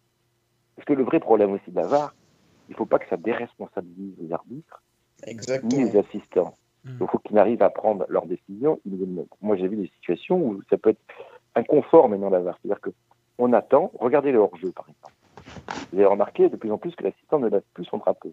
Il attend la fin de l'action. Bon. Alors, quand il a un doute, je, veux bien, quand c'est très régulier. Ça peut être dangereux aussi. Hein. Oui, mais ça peut être dangereux aussi, on en parlera. Mais c'est euh, faut quand même rendre hommage aux assistants parce que c'est une mission, moi je, l'ai été, compliquée, hein. très difficile à juger. Entre le moment où le ballon quitte euh, les pieds de l'attaquant pour euh, la passe pour donc son, collègue, il faut le hors-jeu, souvent il y a un décalage, on voit que le, ballon a déjà quitté euh, le pied, c'est-à-dire qu'il a fait quelques centimètres quand la ligne est tracée. Et c'est au moment de la frappe. Donc c'est compliqué. De juger leur jeu. Alors, quand il y a un doute, bon, je veux bien, mais quand un joueur est en jeu d'un mètre, un mètre cinquante, pourquoi le laisser filer au but, attendre que peut-être il rentre en, contact avec le gardien, se blesse ou blesse le gardien, alors que l'action aurait pu être interrompue plus tôt parce qu'il y avait hors-jeu manifeste. Vous voyez ce que je veux dire? Oui, Alors l'assistant, il lève plus ou il lève moins, il attend la fin, alors que s'il y a but, s'il y a un doute, on vérifiera l'image, bah, bah, l'image dira si j'ai raison tort. Si j'ai raison, bah, j'aurais pris la bonne décision, bravo. Si j'ai tort, mais c'est pas grave le, but sera refusé pour jeu, personne ne dira rien. Vous voyez? Donc ça, ça, ça dans certaines situations, à déresponsabiliser euh, Et sur les pénalties aussi. Les pénalties qu'on voit en direct, il ne faut pas qu'il attende d'être interpellé pour les siffler. Quoi, vous voyez? Mmh, mmh. Mmh. voilà. Donc il faut continuer à arbitrer normalement et le VAR intervient quand il y a une erreur Mais pas à tout moment. Et euh, souvenez-vous, la Coupe du Monde en 2018, le VAR est intervenu à plusieurs reprises pour le premier tour. Au second tour, très peu, sauf, sauf pour la finale. Et le pénalty accordé à la France pour une main qui avait échappé à l'arbitre. Oui. Juste, on va, on va, terminer avec, avec deux questions. Briac, je te laisse comment préparer ta question. Avant, on a une question d'un auditeur euh, Steve qui nous dit Monsieur Derrien, bonsoir, j'ai été arbitre en jeune avec comme dirigeant Bernard Martin il y a de ça 20 ans. J'aurais une question. Euh, comment se fait-il qu'un arbitre qui a été suspendu, en... il fait évidemment référence à, l'arbitre allemand qui a arbitré pour, pour Chelsea Rennes, euh, pour des matchs truqués, donc il a été suspendu il y a quelques années, peut-il devenir arbitre UEFA avec son passé? Merci pour votre réponse. Une question de Steve dans les commentaires. Bah, moi, je moi, j'ai pas de réponse. Enfin, je sais pas. Je connais pas l'histoire de ce qui s'est passé dans son pays. Je préfère, moi, parler de technique. ça, ce genre de... Je commande pas ce genre de. Ok, il bah, n'y a, pas de souci, la, la, question a été posée. Euh, Briac, est-ce que tu, tu as une, une, question pour terminer? Oui, j'en ai une. Donc, euh, bonjour Monsieur Derrien, euh, je suis Briac Denizet, donc c'est un honneur pour moi de, vous, de pouvoir discuter avec vous. Et moi, c'est la question technique, c'est que moi, j'ai été au début favorable à l'AVAR, et plus je regarde les matchs, plus je, commence, ça commence à m'en dégoûter. Donc, on peut trouver, tout, trouver toutes les explications du monde, les personnes qui les utilisent, la réaction des joueurs. On a pu encore voir ça euh, cet après-midi avec le match euh, de, entre Nîmes et Angers. Mais moi, je regarde les, les matchs et là, je crois que j'ai jamais vu autant de polémiques sur la VAR avec le match contre Chelsea. Il y a eu le but refusé de Lewandowski et encore plus, ce qui a frappé, c'est le match hier entre Crystal Palace et Leeds United où c'est le bras du joueur qui est en hors-jeu. C'est-à-dire que tout le corps, où il peut marquer toute partie du corps qui peut marquer n'est pas hors-jeu, mais le bras faisant l'appel est hors-jeu, sa main, ils ont refusé le but. J'ai vu ça, oui. Alors, moi, j'étais comme vous. Euh, j'ai écrit un bouquin là-dessus en 2010. J'étais favorable, moi, à la VAR pour aider les arbitres. Et puis, euh, ben, quand on voit maintenant comment les choses se passent, eh bien, je suis comme beaucoup, euh, j'ai commencé à changer d'avis et à me raviser et à me dire qu'en fin de compte, c'est pas forcément une bonne idée. Mais on est de plus en plus, je crois, à commencer à changer d'idée et d'avis euh, là-dessus. mais à mon avis, on ne fera pas marche arrière. Ah oui, mais par, mais par exemple, on a pu voir aussi le cas en, en Angleterre, ça, par exemple, où il y a le match entre euh, Liverpool et, et, Everton, où il y a Van Dyke qui se fait assassiner par Pickford. Et en fait, ils n'ont pas mis euh, rouge à Pickford parce qu'en fait, euh, Van Dyke était euh, légèrement en hors-jeu en début de l'action. Mais on retient, on retient quand même que Van Dyke, il a pris, il a pris 8 mois. Donc en fait. Mais là-dessus, la, bonne décision aurait été il est hors-jeu au départ, donc on sent que ce n'est pas en faute. Donc c'était hors-jeu coup franc direct par la défense et carton rouge au gardien. Voilà, car on est, voilà, on est, c'était la question. Mais la VAR aurait dû donner la. Là, la VAR a été absente, c'est pas normal. Que l'arbitre ait mal perçu le contact, bon, bon donc, ça peut arriver, hein, ça m'est arrivé. Mais là-dessus, la VAR, après, aurait dû dire attention, la sortie du gardien sur l'attaquant, elle est extrêmement dangereuse. Et la preuve, le joueur a été euh, gravement blessé. Donc là, l'arbitre aurait pu sortir le carton rouge. Aurait pu, aurait même dû. Ok, et eh ben merci en tout cas beaucoup pour, euh, pour votre présence. Euh, on a Philippe dans les commentaires qui nous dit merci Bruno de votre présence et la qualité de l'expertise. Euh, on a Olivier, euh, non pardon, on a Flo qui nous dit merci pour votre émission très intéressante et l'intervention de Monsieur Derrien. Beaucoup de, réactions, euh, de, visiblement d'auditeurs qui ont apprécié votre passage. On a beaucoup apprécié aussi. Quentin, tu avais un, ben, petit message pour finir. Et puis bah, bonne chance à Rennes qui est troisième du championnat ce soir, donc ça va, ça va pas mal. Mais oui, c'est vrai qu'en Ligue des Champions c'est compliqué, c'est la première participation. C'est ça. Après ils feront mieux l'année prochaine. C'est ça, on en a parlé juste avant, mais Il y a encore l'UFA Cup derrière. Euh... Enfin, ils sont pas encore éliminés, attention. Non, non, non. vous pensez quoi d'ailleurs de, de Rennes? Vous, vous les voyez comment cette année Avec votre regard de. oh, bah, je, je pense que. Ils ont gagné 5 matchs, je crois, euh, perdu 2 euh, et nul, 3 nuls, c'est ça? Ils ont joué 10 matchs. Hein, euh, c'est ça, je, je, je crois. crois qu'on a le compte, oui. De nul. Euh, c'est ça, Rennes a, gagné, Rennes a gagné 5 matchs, 3 matchs nuls et la deuxième défaite contre Paris. Ouais. Oui, hier soir, oui, bon, on jouait Paris aussi. Euh, non, mais moi, je crois que c'est un club qui monte en puissance, qui a un public superbe. On voit l'ambiance au stade quand, quand euh, l'équipe tourne, elle est, extraordinaire. Ils ont, je connais Nicolas Olvec, le président de, de, Rennes, qui est arrivé. Moi, je l'ai connu lorsqu'il était directeur général de AS Nancy de Rennes. Vous voyez avec, euh, Il était avec euh, M. Rousselot, qui était le président, son bras droit. Un homme de grande qualité. Euh, votre coach aussi, J'ai l'impression qu'il fait l'unanimité. Enfin voilà, donc je crois que tout est réuni pour qu'à Rennes, ben, Rennes devienne, redevienne le club phare breton. Il faut quand même rappeler que la Bretagne, c'est une vraie terre de football.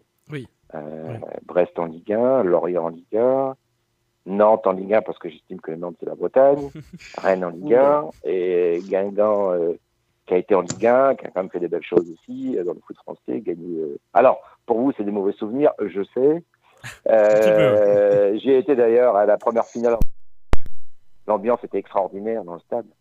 C'est vrai. Pas aucune animosité entre les supporters. Euh, euh, l'hymne breton chanté, euh, Ouais, Steven qui était sur la pelouse, si mes souvenirs sont bons. Euh, bon, après le dénouement a été n'a pas été favorable au Stade Rennais, mais euh, bon, là ils ont sont rattrapés depuis qu'ils ont ils, ils ont gagné contre le PSG et la victoire a été Ouais. héroïque, je dirais. Depuis, de- Et, euh, depuis, ça va plutôt bien, ouais. Et depuis, ça Et va qui- plutôt bien. Non, non, mais je crois que Rennes est, là, est sur de bons rails. là. Oui. Et qui est, qui est le champion de Bretagne, du coup, pour vous, à l'heure actuelle? C'est Nantes, c'est Rennes, c'est Brest, c'est qui? Depuis ces dix dernières années, ou même plus, plus longtemps, si vous Alors, voulez. Qui, dit, qui est le vrai champion de Bretagne? euh, euh, Aujourd'hui, l'équipe phare, c'est Rennes quand même. Quoi. Hein, Ah, c'est ce qu'on voulait entendre. qui a le stade, qui a été rénové, euh, euh, voilà, qui est en Ligue des Champions, qui a gagné la finale de Coupe de France. Voilà, Rennes est l'équipe quand même qui est en, qui en poupe là aujourd'hui en Bretagne. Brest, euh, elle n'a pas les mêmes moyens, le stade est un peu vétuste. Il y a un projet de construction de stade à Brest. Bon, Guingamp est en Ligue 2, bon voilà, compliqué. Lorient est un club qui va monter. Euh, Nantes, bon, ça reste aussi une place sûre hein, de, de football français. Euh, et Rennes, a un peu, Rennes est devant aujourd'hui. Oui. Enfin, Bon, je crois, hein, au vu de mon œil. Oui. Mais en tout cas, ça nous fait je crois plaisir que de vous êtes tous l'entendre. d'accord avec moi. Oui, oui, C'est vrai, oui, c'est vrai. Euh, juste pour, pour terminer, Quentin, tu avais un petit message à, à passer. Euh, bonjour Monsieur Bruno Derrien, moi j'ai juste c'est juste un Bonjour. petit coucou que je veux vous faire, c'est Monsieur Pierre Joly qui m'a transmis son message et qui vous souhaite la bonne soirée. Ah, Pierre Joly, qui est un ancien arbitre, euh, Exactement, ouais. qui avait été assistant de Rémi Femenia, l'ancien président du football des Côtes d'Armor. Ah oui, c'est des gens que j'ai bien connus. euh, et, mais il est dans le Côte d'Armor, Pierre Joly. Exactement, ouais. Il est à Saint-Brieuc. Il a un moyen. Ah, vous le connaissez? Ben, Parfait. Donc, vous le saluerez en retour et j'espère qu'il va bien. Oui, il va Et, très euh, bien. et je voudrais aussi, et je- j'en terminerai là, on parle des dirigeants, des ar- grands arbitres bretons, parce que la Bretagne est aussi. On parle des équipes bretonnes qui ont été au plus haut niveau, qui sont au plus haut niveau, mais il y a aussi de bons, de grands arbitres en Bretagne de football. Euh. Stéphane Bray a été euh, grand arbitre. euh, Arthur euh, Niel. euh, euh, comment dirais-je Michel Kendek. euh, euh, et, euh, mais il y a un grand arbitre breton, alors, vous êtes très jeune, vous ne l'avez pas connu, euh, oui, qui est même pas né, mais moi, moi non plus. Enfin, quand, quand il a commencé à arbitrer, j'avais quelques années. Il a été patron des arbitres bretons, de la commission, il a été arbitre international. Il a formé plein de jeunes arbitres fédéraux en Bretagne. Et il nous a quittés euh, il y a un mois, il avait 99 ans. Il s'appelait Jean Tricot. Et euh, c'était un, monstre de l'arbitrage et euh, un orateur hors pair qui a mené les stages des arbitres dans les années 80-90. Et voilà, donc ça me permet aussi de, saluer sa mémoire. Et, vous pourrez en parler à Pierre Joly. il est bien connu. C'est un homme d'une grande qualité. Eh bien, l'hommage est passé. Merci beaucoup. passé. Merci beaucoup pour, Voilà. pour votre message. Gauthier dans les commentaires nous dit merci, très intéressante l'émission et merci à Monsieur Dorien. Merci beaucoup d'être passé en direct Alors, avec quand, nous. quand on me dit merci, moi je réponds toujours de rien. Eh ben, y a pas de souci. Bah voilà, c'est passé, c'est c'est évident. Mais merci du coup beaucoup d'être d'être passé sur le débrief et à très bientôt sur Radio Rosen. Au revoir, bonne soirée. Au revoir, Merci bonne beaucoup. soirée. Merci, au revoir. Bonne Au soirée. revoir. Bon, ça devait durer 15 minutes, ça a duré une demi-heure. Je sais pas vous, mais c'était hyper intéressant. Le, Ouais, carrément. le débat est très très intéressant. Euh, vos questions aussi et, et les réactions dans les commentaires. Euh, non, c'était hyper intéressant. Juste, on va terminer vraiment 5 minutes sur le, le premier bilan de cette phase allée de Ligue des Champions. On va en parler là vraiment 5 minutes. Euh, juste avant, je vous rappelle le petit code promo. hein, vous l'avez, euh, le petit, le gros même. euh, vous l'avez euh, en description et c'est euh, c'est épinglé dans les commentaires. Si vous souhaitez vous faire euh, une petite bouffe, vous avez euh, un petit creux cette semaine. Vous commandez au Speed Burger de- du boulevard de la Tour d'Auvergne à Rennes qui livre sur, euh, sur, du coup, sur Rennes, sur Saint-Jacques et sur Champy. Vous avez 20% de réduction à, midi et soir avec le code R20 midi qui est, qui est du coup dans les commentaires. 20% avec notre, notre code promo à l'occasion de notre nouveau partenariat. Voilà, c'est passé. On va terminer du coup très très rapidement sur ce bilan de cette phase allée en Ligue des Champions. Bon, un seul point au, compteur, deux défaites, peut-être un petit peu de regret, notamment contre Krasnodar en ouverture. Est-ce qu'on peut faire un premier bilan de cette première découverte et d'entrée en matière en Ligue des Champions, Quentin? Est-ce qu'on peut faire un premier bilan ou non? Pas spécialement parce que c'est vraiment une Ligue des Champions particulière, comme on l'a dit, sans public. C'est, elle n'a pas la même saveur que si on l'avait disputé euh, à stade plein. Après, euh, le club est aujourd'hui en train de grandir et disputer la Ligue des Champions, je vois ça comme du bonus parce qu'une année de plus en Europa League, ça n'aurait pas été négligeable. Après, c'est bien, les joueurs acquièrent de l'expérience et moi, je trouve ça quand même intéressant que le, club puisse y goûter. Ça montre quand même une nette évolution hein, du Stade Rennais sur les trois dernières années. Euh, tirer un bilan, aujourd'hui, on a un point. On est à la lutte avec Krasnodar, dont on jouera la troisième place. Enfin, je pense qu'on ne peut pas dire qu'on jouera la qualification pour les huitièmes euh, de finale de la Ligue des Champions. Donc après, on est dans, notre poule, ça va être euh, ouais, vraiment le, match face à Krasnodar, le, duel entre les deux clubs. Et après, les, Séville et Chelsea vont jouer la tête de la poule. Donc après, pour revenir à ça, est-ce que c'est un bilan Oui, non, non en fait, non, on peut pas faire de bilan. Je pense qu'aujourd'hui, on est très fiers de voir le Stade Rennais jouer en Ligue des Champions, même si on voit que on a quand même encore une classe d'écart avec ces, équipes-là. Mais moi, en tout cas, en tant que supporter, je prends un grand plaisir à, visionner ces matchs. Ok, pour cette première. Juste avant de vous donner, de vous demander votre avis, on a eu un don ce soir. Et ce don. Incroyable. Et ce don, il est pour toi, Fabien. Alice qui nous fait ah. un don de 1 euro pour renflouer le compte Betclic de Fabien. C'est le message. Yes. ça va, ça va mieux T'es plus qu'en perte de 4 euros finalement, ça va Oui, mais je crois qu'en fait, il y avait un truc où je gagnais de l'argent quand même si je, si je perdais. Tu vois. Ah oui, les, les, C'est quand même euh, Sur le premier. de l'argent, de l'argent virtuel apparemment. Là, je suis dans le, je suis un peu dans l'argent virtuel, tout ça, donc. Euh, tout ça, tout, tout ce qui est Bitcoin et tout, tout va bien quoi. Mais ce, cet euro-là n'est pas virtuel et euh, on l'accepte euh, avec beaucoup de bonheur. Et voilà, merci beaucoup euh, Alice. Thomas, cette première en Ligue des Champions, première découverte. Bon, tu as eu la chance comme moi de, vivre cette première contre Krasnodar au stade. et eh oui. On a eu cette chance-là. Bon, peut-être un petit peu de regret.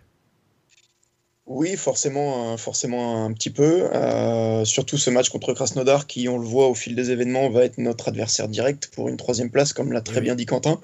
Euh, si on fait le bilan, on a un match frustrant contre Krasnodar où on a la sensation qu'on peut faire mieux. On a euh, ce que j'aime appeler une leçon de football contre Séville, où on peut faire un peu près ce qu'on veut. On peut pas franchement influer sur le match tellement ils, sont, ils nous sont supérieurs. Euh, et puis on a cette frustration euh, d'une tierce personne qu'on va pas nommer euh, contre, contre Chelsea, qui nous, qui nous flingue complètement le match. On en a, on en a, on en a clairement parlé.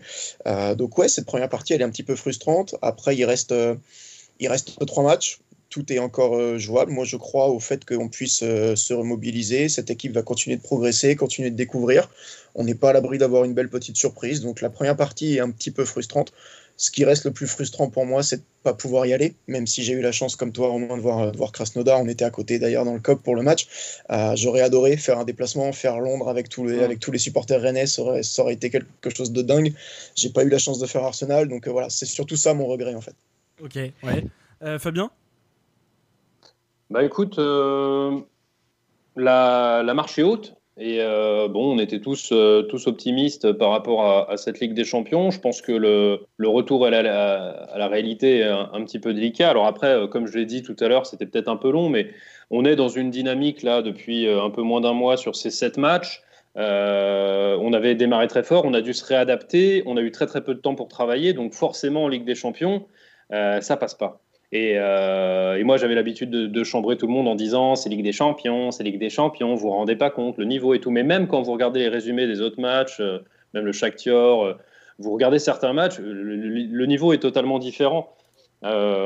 après, sur ces trois matchs, il me semble qu'on en fait deux sans Kamavinga. Mhm. C'est bien ça. voilà.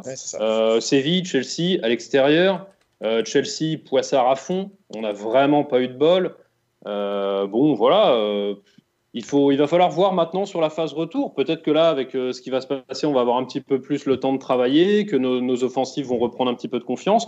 Pour l'instant, il n'y a rien qui est, euh, qui est dramatique. C'est simplement que, voilà, en effet, euh, il faut réaliser que pour l'instant, cette équipe du Stade Rennais, dans cette dynamique-là, ne pouvait pas faire mieux en Ligue des Champions, a essayé, a été assez méritant. D'ailleurs, la plupart des clubs français ont quand même fait des trucs euh, plus ou moins euh, nuls, voire nuls à chier, sauf Lille, apparemment. Donc, donc voilà, donc c'est pas, c'est pas très grave. on peut avoir des regrets sur Krasnodar. Maintenant, la compétition vis-à-vis -vis de Krasnodar pour l'Europa League est complètement euh, toujours d'actualité, notamment grâce au gros retournement de, situation de Séville, et c'est un petit peu ça qui m'inquiète. J'ai l'impression que tout le monde est en train de se dire Ah, si on va battre Krasnodar euh, chez eux, c'est bon, on sera en Europa. Mais encore faut-il que Krasnodar ne gagne pas de match. Et franchement, Krasnodar, euh, j'ai l'impression que c'est un peu le Cluj de l'année dernière. Et quand je vois ce que Cluj fait en Europa, ça marche plutôt bien pour eux. Donc, donc attention, il faut, je pense qu'ils une victoire ne suffira peut-être pas. Et il va peut-être falloir faire un résultat euh, contre Chelsea ou Séville. Oui, je te vois réagir. Je, crois que tu as oublié le 5-0 pris à Rome ils ont un peu mangé. pour le dernier match de Cluj. Ils ont... ah bah, non, j'ai pas su. j'avais vu, j'avais dû voir le premier. Je, je m'étais dit ah c'est pas mal. Mais ça n'invalide pas mon analyse. Voilà, c'est euh, c'est attention à Krasnodar. Tout le monde a l'air de penser que ça va passer avec une victoire là-bas, mais déjà d'une, c'est loin d'être certain et voilà, c'est tout. Ok. Bah, eh ben, Moi, pour réagir à ce que tu as dit, euh, Fabien, pour le Krasnodar, là, c'est sûr que maintenant, oui, il faut plus faire d'espoir. Euh, mathématiquement, on peut jouer que, on peut jouer que la, la deuxième, la troisième place, parce qu'à part Miracle ou Séville et Chelsea, ou Séville ou Chelsea perdent leurs trois matchs à suivre, il leur suffit de pas grand-chose. Et même, disons qu'ils ont tout à blinder contre Krasnodar ou contre Rennes, et contre Séville, ils tenteront le match pour la première place. Mais moi, j'ai vu le match de Krasnodar contre Séville je suis désolé, pour moi, c'est pas une équipe qui a réellement sa place en, Euro, en Ligue des Champions parce qu'ils ils menaient 2-0 et ils jouaient à 11 contre 10 et ils se sont fait complètement remonter. J'ai l'impression que c'était Séville qui était à 12 contre 9 à la fin du match. c'était impressionnant comment Séville s'est battu pour, euh, pour égaliser et ensuite marquer. C'était euh, Krasnodar était complètement euh, sous pression. Oui, mais c'est là qu'on voit la différence. Rennes, c'est pas Séville. Non. Rennes, c'est pas Séville. C'est pas du tout le même potentiel offensif à l'heure actuelle. Attention, euh, oublie pas qu'on parle quand même d'une équipe de Rennes qui n'est pas forcément au niveau LDC non plus. Hein. Oui, mais quand on regarde le match contre Rennes Krasnodar, j'ai pas trouvé que que Krasnodar était menaçant. À part, ok, il a mis, ils ont, il a mis une patate de forain à, à 35 mètres, magnifique, ok. Mais à part ça, il y a eu quoi dans le match? Ah, ils ont un bon gardien, tu sais comment c'est. Euh, enfin, c'est pas si ça, va pas être si évident. Il va falloir que Rennes se reprenne. Je crois pas en l'exploit de Krasnodar. Mais Rennes pourra se qualifier en Europa si Kamavinga, éventuellement euh, Mawassa, si Nyang peut-être, enfin si nos offensifs recommencent à marquer, si on retrouve un petit peu une bonne dynamique, ça devrait passer pour Rennes. Parce que je pense qu'avec euh, avec son, plein potentiel, ils, sont, ils sont en mesure peut-être de faire, de faire des résultats. Mais mais encore, encore faut-il pour ça qu'on ait justement tout ce potentiel-là et que nos joueurs soient pas en méfort. Ouais. Ok, et eh ben merci à vous d'avoir euh, participé à cette émission. Grosse, grosse émission, hein, une heure et demie ce soir. Euh, encore une fois, très, très intéressant. On a eu la, première de, de Briac, la, naissance du, du, Joker chroniqueur, on va dire. Euh, le retour de Quentin. pour la prochaine fois. Pardon? Trouve un surnom pour la prochaine fois. Ouais, et puis trouve ta chanson aussi, la prochaine fois, pour le bisutage. Euh, merci à tous d'avoir, euh, d'avoir écouté cette émission, c'était, c'était vraiment intéressant. Beaucoup de commentaires positifs aussi, on les a reçus euh, bah, pendant, pendant le passage de Bruno Derrien. J'ai pas forcément coupé et vous avez vu qu'il a, il avait beaucoup de choses à dire, mais c'était, c'était vraiment intéressant. Donc merci à tous pour, pour vos messages, vraiment, vraiment cool. Quentin, cette première depuis fou, un peu longtemps. Depuis, t'as as pris de la barbe, mais j'espère que ça t'a toujours plu cette émission. Non, mais ouais, ça fait du bien de se retrouver euh, entre potes et parler du Stade Et puis, on a pu voir à travers les sons pardon, qu'il y a de plus en plus de monde qui nous écoute. Et enfin, c'est ouais, c'est vraiment très sympa. C'était un plaisir d'échanger avec euh, vous, les copains du groupe. Donc, bah, j'espère que tout le monde va passer une bonne soirée. Puis, bah, on se retrouve euh, peut-être la semaine prochaine. Exactement, ouais, ouais, carrément, vous avez été plus de 2100 à nous écouter ce soir, 2500 la, semaine dernière, en plus des replays, des podcasts, vous êtes euh, à chaque fois, on va dire, entre euh, vraiment toutes euh, plateformes confondues, live plus replay, à chaque fois au grand minimum 3000 à nous écouter, donc c'est absolument énorme, 3000 même 3500. donc, donc merci à tous pour, ces chiffres aussi et ces, commentaires hyper positifs. Briac, cette première, j'espère que ça t'a plu, tu as toi aussi passé une bonne soirée. Ouais, et de toute façon, comme je le dis souvent, le plus important, c'est les trois points. Voilà, bah, pas, pas forcément ce soir, mais. Merci à toi. Euh, Fabien, tu as participé également à cette émission. Il y avait beaucoup de choses à dire. Euh, T'as pris du plaisir ce soir? Bah écoute, j'ai beau, surtout beaucoup pris la parole, hein, j'ai l'impression, mais, euh, mais oui, je pense qu'il fallait, euh, il y avait des choses à dire, en effet, il faut, il faut être optimiste. On vient de finir un cycle euh, qui est tout à fait nouveau pour nous, c'est-à-dire une équipe en plus ou moins en reconstruction, très peu de temps de travail collectif, et puis une compétition qu'on ne connaît pas. Donc on était là vraiment pour apporter, avec l'ami Bruno, un message positif. N'oublions pas que donc Rennes est bien le champion de Bretagne et va, va rapidement reposer euh, cette mainmise euh, sur, sur la Ligue 1 et éventuellement peut-être sur la Ligue des Champions. Et ça, Ah, Mais les 2100 Sur personnes retiendront l'appel à donation que tu as fait ce soir. Je pense que c'est le principal. N'oublie pas de donner Eh le bien, RIB, hein, écoute. c'est le plus important. j'ai malheureusement oublié, mais, euh, mais voilà. Donc un message très positif et merci à tous pour, euh, pour tous les, les commentaires. Merci à Simon Ouais. Langevin. Je viens de voir qu'apparemment Angers a fait une sacrée perf, donc euh, bravo à toi l'ami. Et, euh, et puis voilà, on reste troisième, ça se resserre derrière par contre, donc euh, on va voir, on va vraiment entrer dans une phase intéressante euh, tous Ouais. ensemble. Après cette rêve, exactement. Euh, Fabrice qui nous dit bonsoir tout le monde, je suis pile à l'heure du coup. Ouais, ouais, pile à l'heure pour taper le replay, y a pas de souci. Qui sera en live euh, d'ici d'ici quelques minutes, dès que la fin de l'émission sera sonnée. Guylaine qui dit bravo à Briac pour, pour ta première, bah Ah. voilà. Euh, Qu'est-ce qu'on. Euh, Fred nous dit bravo encore pour cette émission, vivement la reprise après la trêve. Euh, Julien qui dit je suis pas là et on perd 500 personnes, je reviendrai, ok. Euh, Mathieu nous dit Briac et Quentin, ils sont. Ouais, il y a, il y a- y a deux défaites, hein, Julien, faut pas l'oublier. Mathieu nous dit Briac et Quentin, ils sont frères, à part la barbe, il y a une forte ressemblance. Je pense que c'est les lunettes surtout. C'est les lunettes, ouais, je pense aussi, je suis d'accord. Et j'avoue qu'avec Moi, un. la, la barbe, c'est encore un problème. euh, tu sais, les adolescents, ils ont ça vers 14-15 ans. Moi, euh, ce sera plutôt 25, 26 ans peut-être. Un espoir. Non, non, mais avec un, un petit bonnet, ça peut le faire. Ah, j'avoue que la. la... Ah ouais, il y a peut-être peut-être un truc. Non, c'est les lunettes.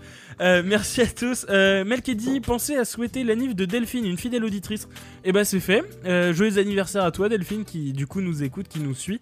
Merci beaucoup de nous suivre. Bon et, anniversaire, euh, Delphine. on espère que t'as passé une Bon bonne journée. ouais. Voilà.